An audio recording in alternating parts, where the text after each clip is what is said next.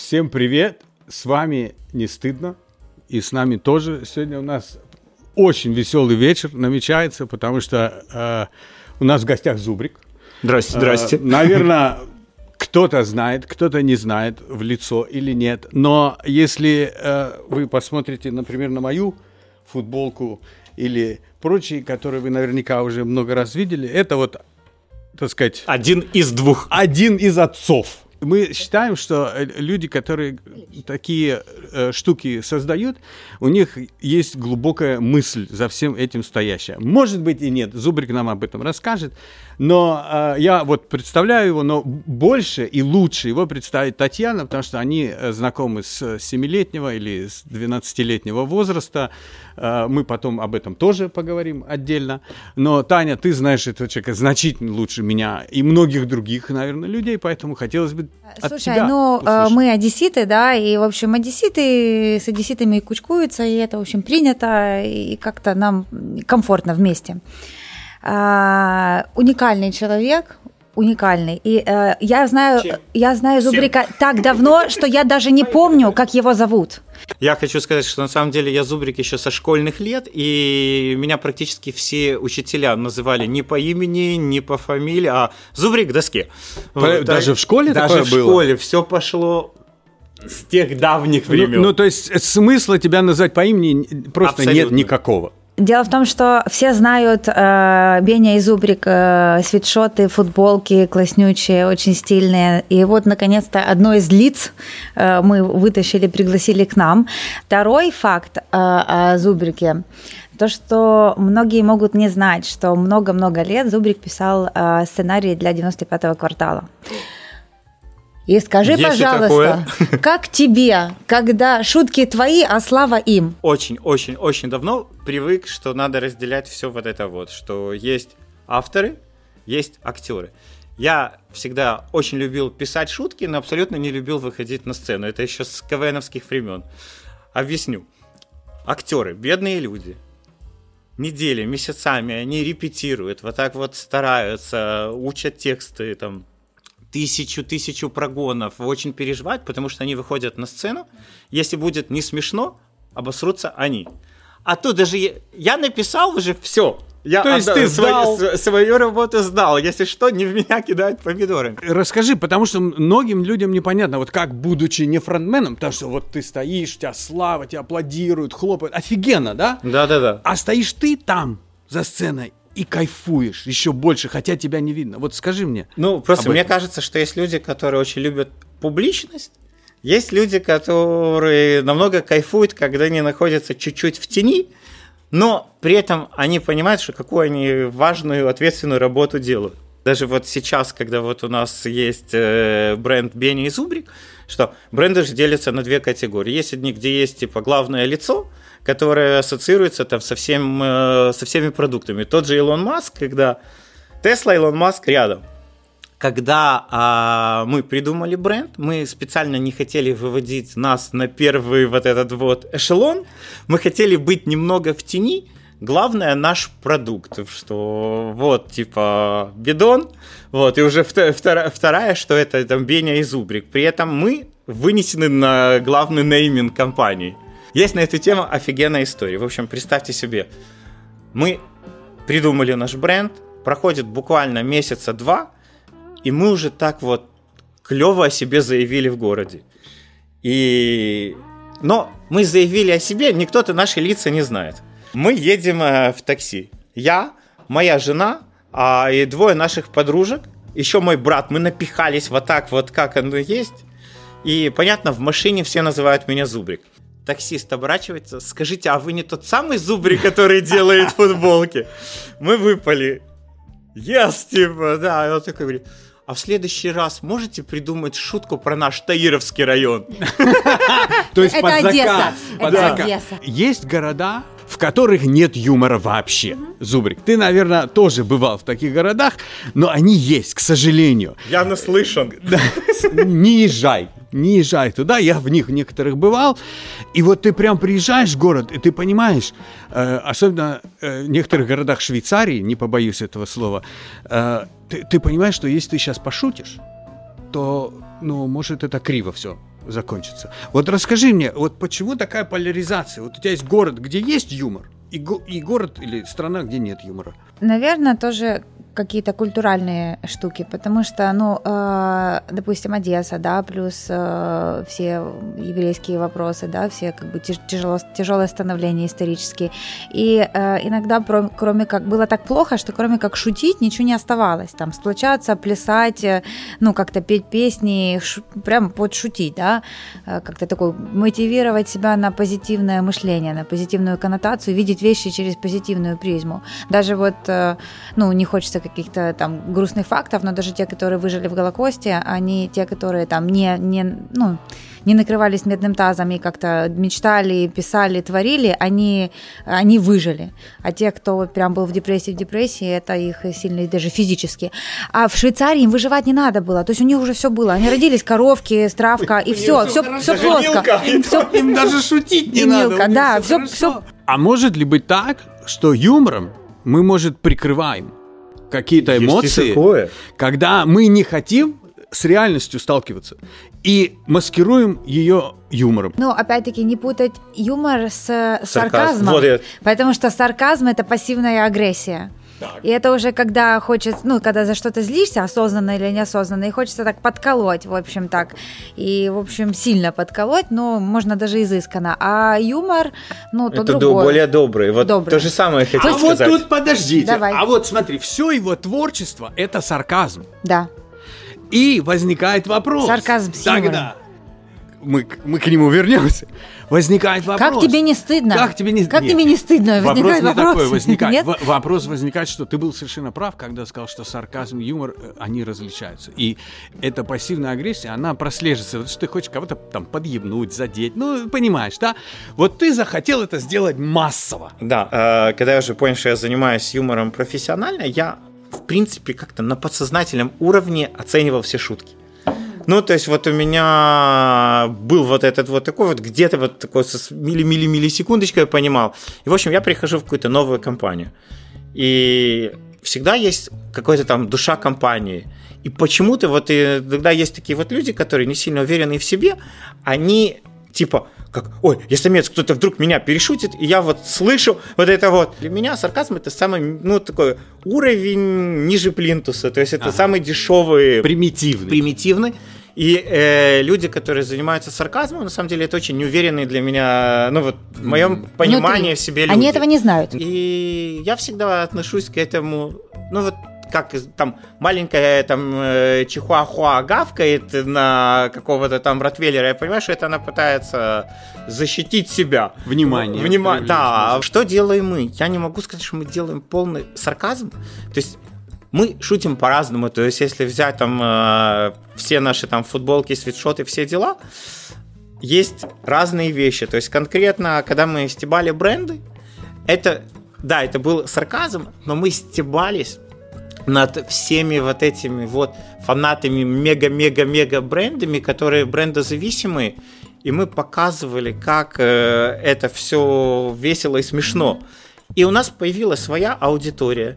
Люди, которые приверженцы нашего образа мышления, что на самом деле, ну, абсолютно не важно, что надето, или люди, у которых могут себе позволить все, что угодно. Самый дорогой бренд, и они хотят показать это народу. На самом деле, мы носим сумку там Шанель, Прада, Кристиан Диор, потому что она нам нравится, нам нравится это качество, нам нравится, как она сидит. Но при этом мы можем стебаться и над собой, поэтому смотрите, вот у меня футболка «Продам помидоры», вот у меня сумка Прада. Вот у меня там... То есть э, контраст, ты говоришь, да, да? Вот на такой- кон- на на- контрасте. на- Самая ирония да, получается. именно как самая ирония. И это был наш главный месседж, и народ это захавал. Слушай, ну это интересно на самом деле, но я все-таки хочу вернуться к сарказму, Да. потому что мы э, с него э, начали, и э, есть такой э, знаменитый ком- комедиант, стендапер, я не знаю, как угодно. э, Теперь у него знаменитая передача в Америке. Тревор Ноа его зовут. Он э, родом из Йоханнесбурга. Э, Талантливейший человек. Я считаю, что один из самых смешных людей в мире. И э, у него недавно вышла книга. И он там описывает свою логику, почему у него родился этот юмор. И он говорит, что вот нас всю жизнь унижали, били, некоторых даже Преследовали, да. убивали. Ну, тяжелая история, да. в Южной Африке, ты можешь себе представить времена апартеида. да, Ну, как- я думаю, очень.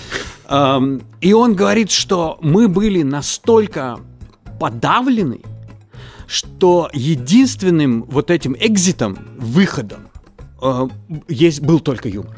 Потому что у нас не было денег, у нас не было что жрать, у нас не было э, белых друзей, а он, он наполовину черный, на- наполовину э, белый. Он говорит о корнях, из которых это исходит, и говорит, что они очень глубоко травматичны. И эта травма на- подталкивает людей вот подкрутить в себе этот талант или способность, или развить ее себе, да? Э, Что ты думаешь по этому поводу?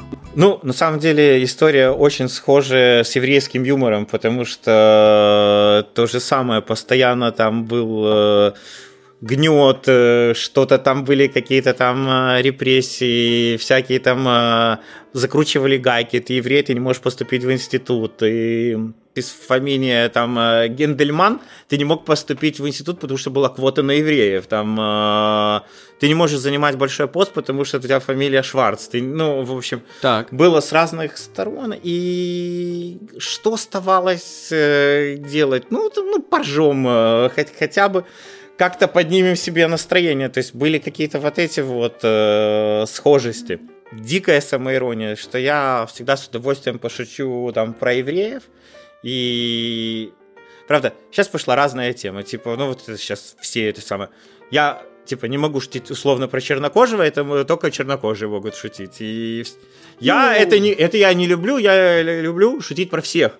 Вот, но при этом про себя я могу пошутить жестче, чем э, я то есть- пошутил бы про Гагауза. То есть ты не стесняешься этого? Я а как же юмор он такой? Я считаю, что нельзя запрещать, э, на что можно шутить, на что нельзя шутить. Вот.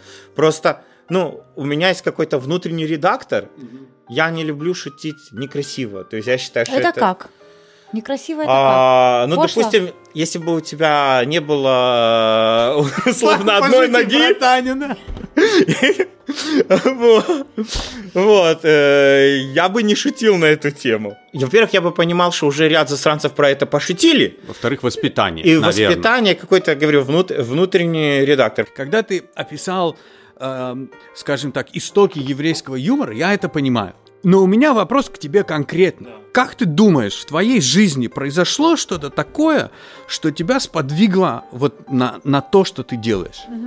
Где-то там год 80, наверное, 6-87. Так. А, я маленький мальчик, сижу перед телевизором, и первая программа КВН восстановленная. И я смотрю, и я в шоке. Как же это смешно, как это для меня свежо. Тебе 8. Мне 8 И тебе лет. смешно. И мне триндец, как смешно. Вот. Но на самом деле... э, Нейропластичность Вот. в деле. И я понимаю, вау, я хочу быть КВНщиком.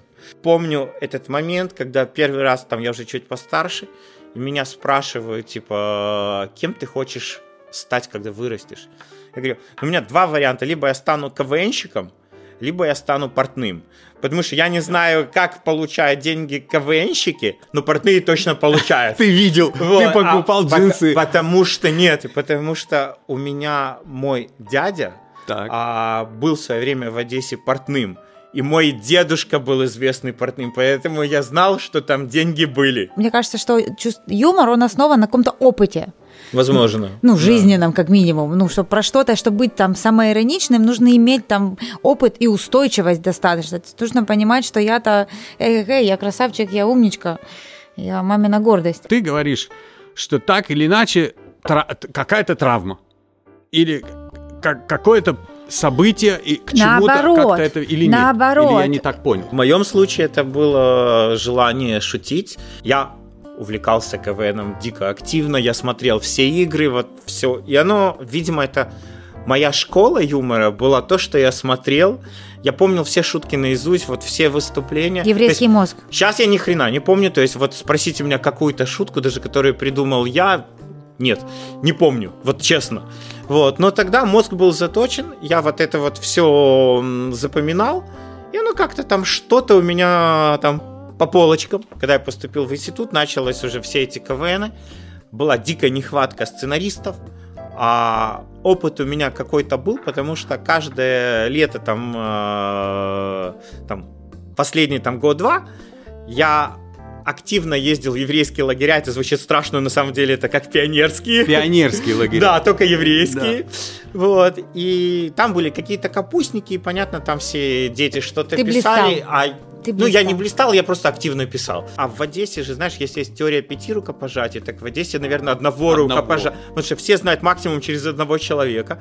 Поэтому очень быстро как бы, о, вот я пишу сценарий, я пишу сценарий, и все, я как бы очень быстро стал э, уже таким вот молодым, но известным сценаристом. Тань, а вот у тебя бывали в твоей практике случаи, э, когда приходил клиент или клиентка, и ты видела, что человек затмевает свою травму юмором. Есть такая категория людей, им кажется, что если они будут э, шутки шутить постоянно со всеми и, в общем, улыбаться, то тогда никто не догадается, что им на душе очень плохо.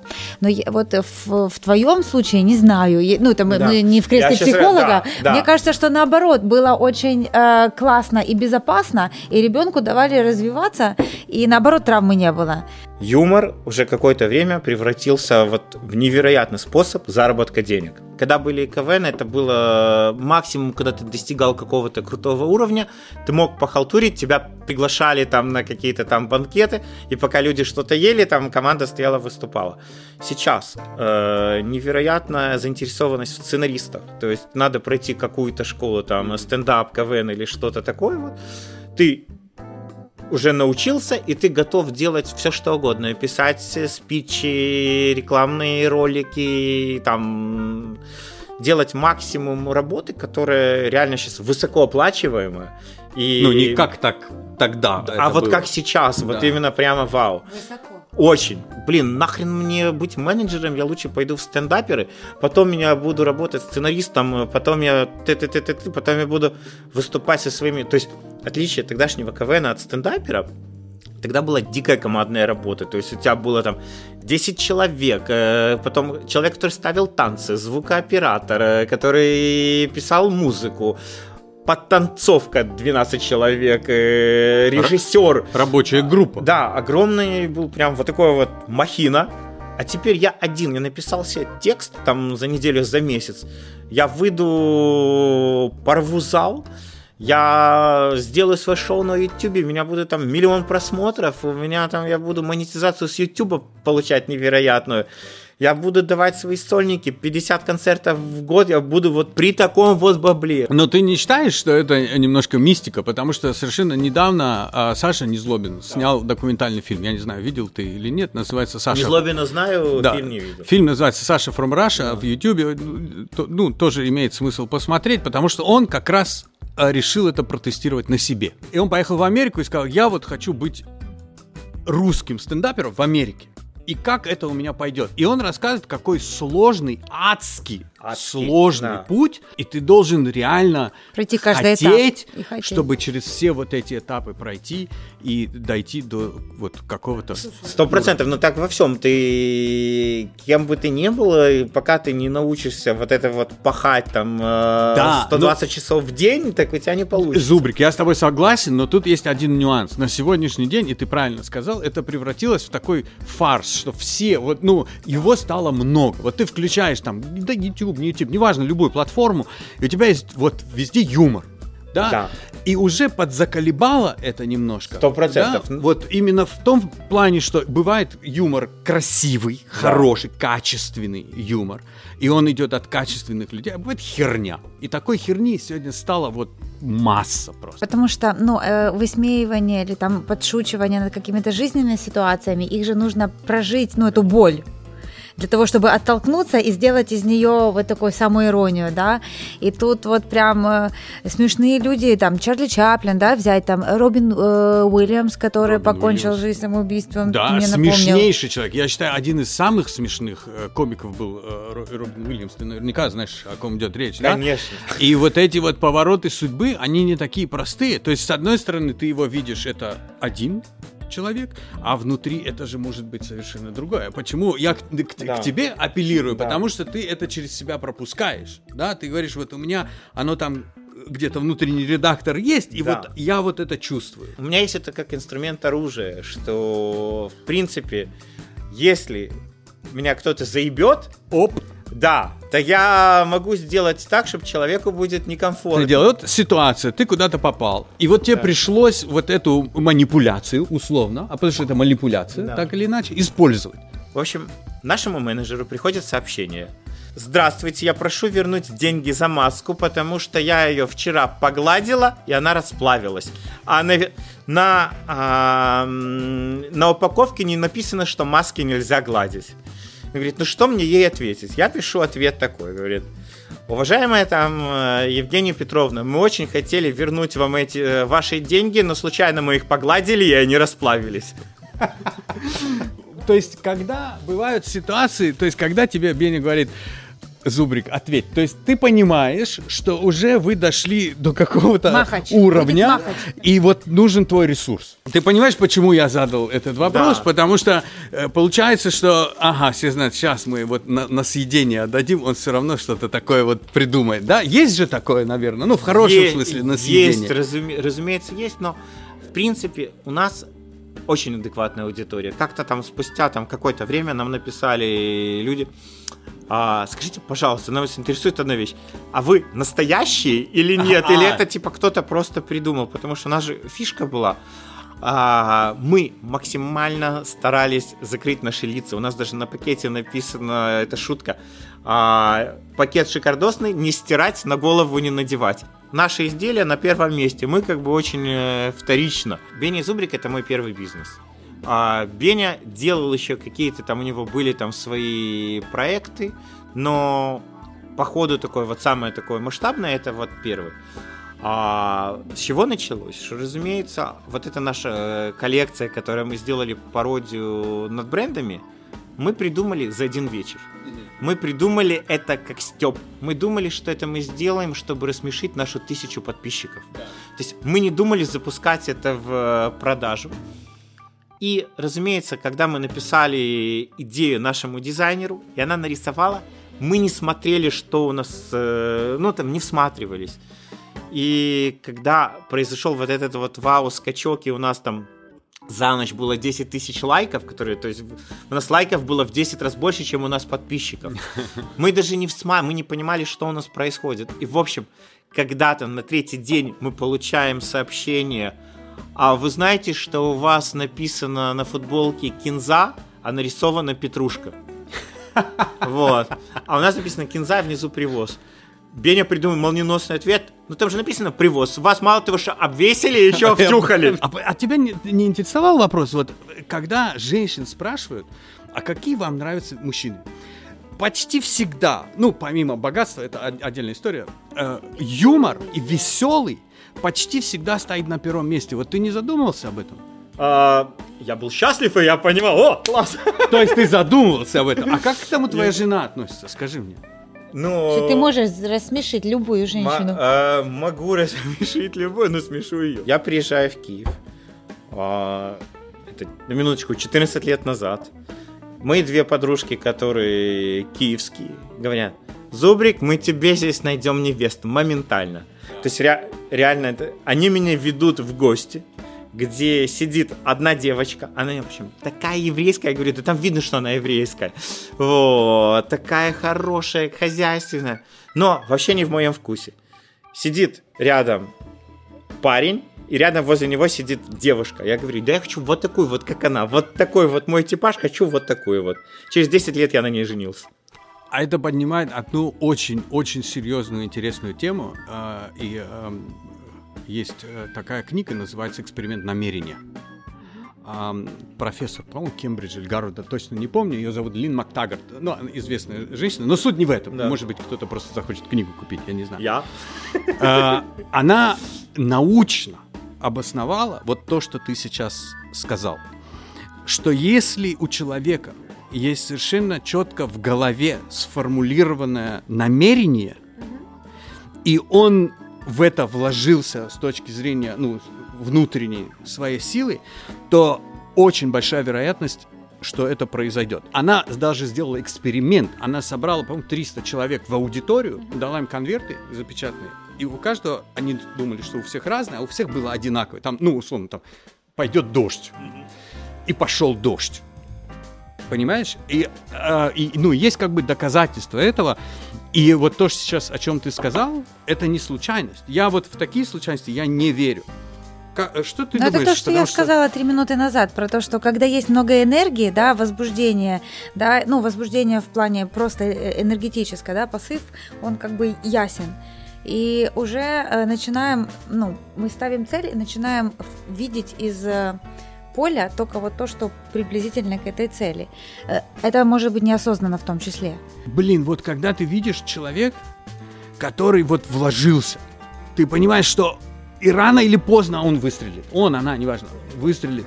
И я вот всегда огромное уважение э, к таким э, людям испытываю. Вот если в человеке это есть. Потому что есть люди, в которых этого нет просто. Ну нет, вот человек там попробовал, не получается, и честно. Но э, работа и труд как говорится. Хотела спросить, э, как правильно ли я слышу, что ты сейчас уже не шутишь профессионально? Нет, только... только шутишь только на футболках? Да-да-да, только на Только бренд. маски, которые нельзя гладить, потому что они, сука, плавятся. Понимаешь? Но футболки можно гладить. Но футболки можно. На мне одета, я ее гладю. Когда мы все уже там понимаем, что у нас все пошло в атаке вот, я понимаю для себя, что я ухожу со своей на тот момент основной работы, завя- завязываю вот так вот э, с юмором текстовым, и начинаю вот творить. Слушай, ну идешь по, по Манхэттену и правда можешь встретить людей в э, худи и, и шикардосе. Послушай, я когда хожу в шикардосе, и кто-то, я вот э, э, рассказывал Зубрику, пока тебя э, не было, потому что идешь ты, например, в Милане, или, ну, неважно, в каком-то городе ты идешь, и, и там у тебя там Фрейд или что, и навстречу идет человек... В кинзе. В, в кинзе. И такие, и я понял, когда он говорил, когда мы говорили про аудиторию свою, и они представляли себе аудиторию, и тут я как маркетолог, а я по призванию и по образованию маркетолог, я тебе скажу, что пока ты не сформировал вот это вот э, э, гнездо, гнездо, что вот я знаю, откуда они будут вылупляться, я знаю, какие это люди, и если ты попал да. вот туда, то успех тебе, ну, не хочу уменьшить сейчас ваши заслуги, но успех тебе гарантирован, потому что ты понимаешь, кому ты это делаешь, понимаешь? У нас даже э, на нашем первом шоуруме было объявление большое «Не входите э, людям без чувства юмора». То есть вот просто вот такие это не наша аудитория.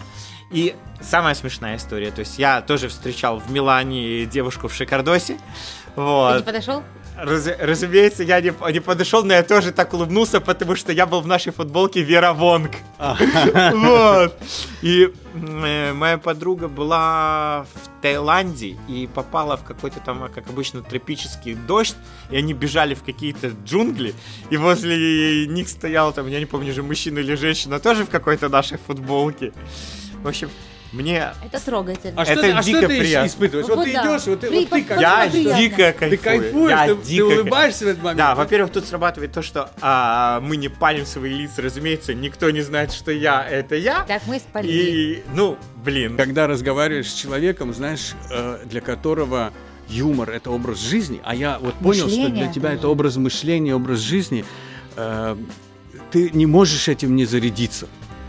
Э, потому что это заразно, в хорошем смысле заразно. И хочется, чтобы такого было больше, чаще, и чтобы нас такие люди окружали в ну, большом количестве. Наверное, в первую очередь хочется сказать спасибо твоим родителям, которые создали такую беззаботную и здоровую атмосферу в семье, где ребенку было разрешено все, где мог, мог развиваться, где мог себя проявлять, и там не стыдили, не винили, поддерживали, подбадривали, и это вот, вот, вот прям в деле, родители.